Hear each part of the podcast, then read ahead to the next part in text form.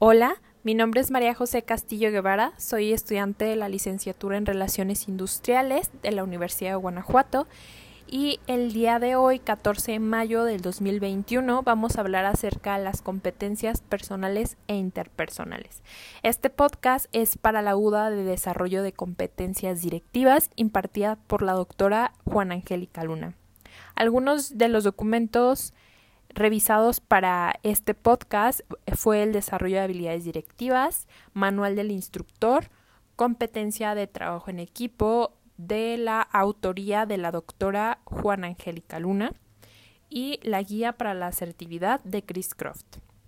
Bueno, es muy importante recordar que un equipo es la integración de un grupo de personas con distintas habilidades, también conocimientos, destrezas y experiencias, cuyos objetivos individuales se alinean para poder lograr un mismo objetivo, colaborando de una manera conjunta y coordinada pues para lograrlo. Y la base de su éxito o la clave del éxito está en la interdependencia que tiene cada uno de los integrantes.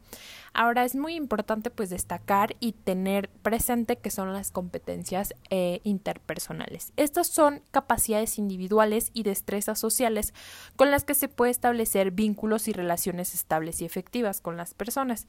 E, estas nos permiten pues construir equipos de trabajo fuertes y eficientes. También van a mejorar la comunicación interna y nos van a facilitar los procesos de interacción social y de cooperación.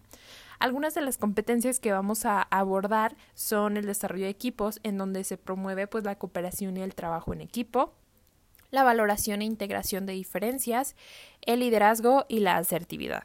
Bueno, principalmente de acuerdo con la doctora Juana Angélica Luna, el término desarrollo de equipo se refiere a las actividades que nos ayudan a establecer y a mantener una unidad cohesiva de trabajo, en la cual pues los miembros se comprometen y se identifican fuertemente con las metas y objetivos grupales. Estas actividades incluye pues el compartir información e ideas y promover la cooperación, también facilitar la interacción entre los miembros del equipo, enfatizar las soluciones que integran en lo mejor de las contribuciones de cada integrante y sobre todo, pues yo creo que clarificar los roles de los miembros dentro del grupo es fundamental. Algunas de las eh, estrategias para mejorar esta competencia del desarrollo de equipos, pues va a incluir eh, una variedad de, de, habilidades, ya que es indispensable tener más de una habilidad, pues para complementar las tareas identificarse con las tareas eh, y pues mantener como el significado de la tarea porque puede tener un impacto distinto en otras personas. Hay que clarificar esta, esta parte, hay que darle el significado a la tarea y sobre todo pues a que haya autonomía, en donde los miembros del equipo pues tengan la, la libertad para terminar cómo van a, implementar la tarea y pues tener como esta autonomía para tomar decisiones. Em, ya que de esta manera pues va a haber como un incremento en las actitudes, en la motivación eh, y en el desempeño de los colaboradores. También pues va a mejorar la calidad de las decisiones, va a haber como una facilitación en implementar las decisiones, ya que no simplemente van a estar esperando como que a su superior, sino que van a ser, van a tener esta autonomía y esta libertad de tomar decisiones más conscientes. También, pues, em, fortalece pues la cohesión grupal por parte de cada uno de los integrantes y sobre todo pues esto va a permitir que haya un mayor crecimiento en la productividad de la organización. Eh, bueno, ahora por otra parte, eh, eh, dentro de la valoración e integración de las diferencias, pues se entiende que los conflictos son inevitables, ya que son parte de nosotros y yo creo que ocupan cada lugar de nuestra vida, ya que ocurren en cualquier lugar, en nuestra casa, en el trabajo y pues se desarrolla de forma conjunta.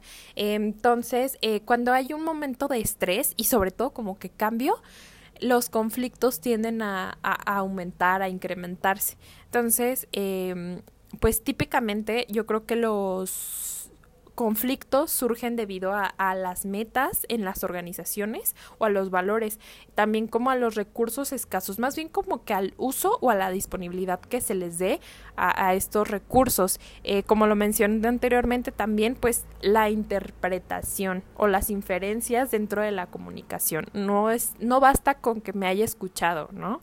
Va, es, va más allá de lo que interpretó acerca de la información que, se le otorgó.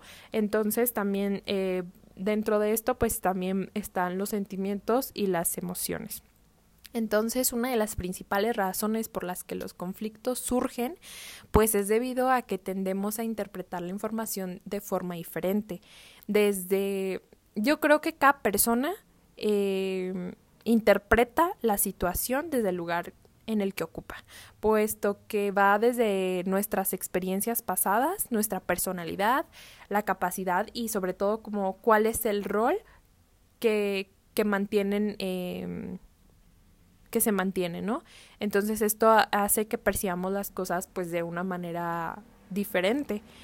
Y bueno, para esto es muy importante bueno, para poder trabajar en esta integración de diferencias es importante determinar principalmente la naturaleza del conflicto, promover la, la comunicación, buscar y desarrollar ciertas alternativas y explorar pues las técnicas de resolución de conflicto.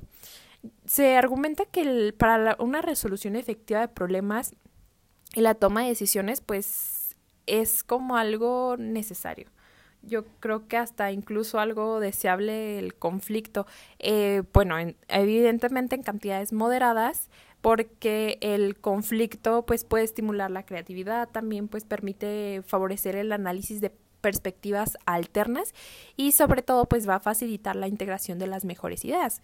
Eh, obviamente el conflicto en cantidades moderadas yo creo que Aquí aplica la de el dicho que dice después de la tormenta sale el sol porque después de que hay, hubo un conflicto, pues nos vamos como que a determinar cuál es la naturaleza de este conflicto y de esta manera pues vamos a, a, desarrollar alternativas para mejorar esta situación y que no se vuelva a repetir. Y bueno, entonces esto pues va a permitir que mejore el desempeño entre los trabajadores, entre el personal, em, va a haber como una mejor relación y pues se va a mejorar también la percepción tanto de equidad, de justicia y de distribución y pues también sobre todo pues la satisfacción con los resultados obtenidos. Por otra parte está la asertividad. Yo creo que esta es una habilidad que le permite a las personas comunicar su punto de vista desde el equilibrio ya que, bueno, esta no se considera como ni pasiva ni agresiva, más bien se trata como de una conducta equilibrada. Ser asertivos pues significa expresar pensamientos y sentimientos de una forma honesta y directa. También eh, implica por lo tanto, pues respetar los pensamientos y creencias de otras personas, pero a su vez también tenemos que defender y respetar nuestros propios sentimientos y nuestras propias creencias. Expresar adecuadamente los sentimientos y deseos que eh, se requiere de una importante pues habilidad personal e interpersonal, ya que nuestras interacciones con otras personas, ya sea en nuestra casa, en el trabajo, con algún cliente o con algún eh, compañero, pues la asertividad puede ayudarnos a expresarnos de una manera clara, abierta y sobre todo razonable. Ser asertivos eh, nos resulta difícil porque va en contra de nuestros instintos naturales, de nuestra... Eh, que somos muy impulsivos. Eh, con esto de luchar o eh, o huir. Entonces, pues tenemos que aprender a olvidarnos un poquito de la adrenalina de nuestro cuerpo y tratar de permanecer calmados. Yo creo que es importante mm, aprender esta parte y, saber que tenemos derecho a decir cómo nos sentimos y no siempre es necesario estar justificando el por qué. Eh, para poder llevar a cabo como esta, esta parte de la asertividad o poder trabajar, es importante asumir la responsabilidad de nuestros errores. es normal cometerlos, porque la única forma de no cometer e-, errores es no hacer nada. Y cometer errores pues no significa que seas malo, más bien es parte de crecer y de, y de vivir. Pero lo importante aquí es aprender de, de, de estos errores. Podemos cambiar también nuestra conducta, pero solamente si somos conscientes de ella. Eh, ¿Cómo vamos a cambiar algo que no conocemos? Entonces tenemos que analizar y observar cómo yo eh, actúo en distintas situaciones. Eh, otra parte de la indiferencia también es que los demás son responsables de sus actos. No nos podemos estar culpando acerca de, lo, de las decisiones o lo de o de lo que han elegido otras personas, porque estaríamos cayendo en la parte em, pasiva de la comunicación y de las conductas. Entonces, nosotros buscamos estar en medio, no en un extremo ni en otro, buscamos estar en un equilibrio. Entonces, también, eh, pues, la indiferencia eh, es algo importante dentro de la asertividad.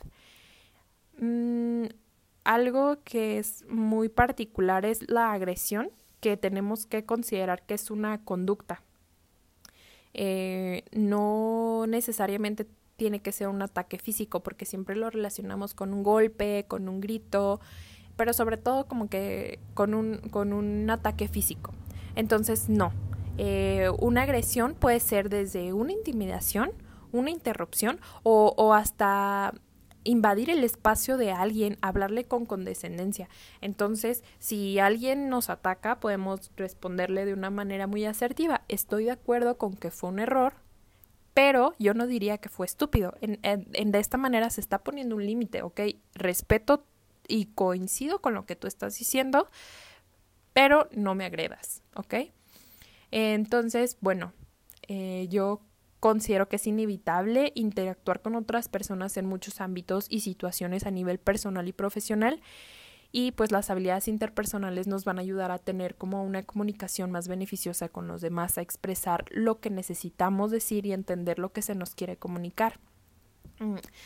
Concluyen que las habilidades interpersonales pues forman un conjunto de comportamientos y hábitos necesarios para poder garantizar como una adecuada interacción y poder mejorar las relaciones personales y sobre todo pues alcanzar como los objetivos de la comunicación, es decir, eh, transmitir o recibir correctamente un mensaje o una información o, una orden. Entonces las habilidades interpersonales son indispensables para tener un desempeño más competitivo de los equipos de trabajo y así poder establecer relaciones laborales más eh, sanas y de confianza.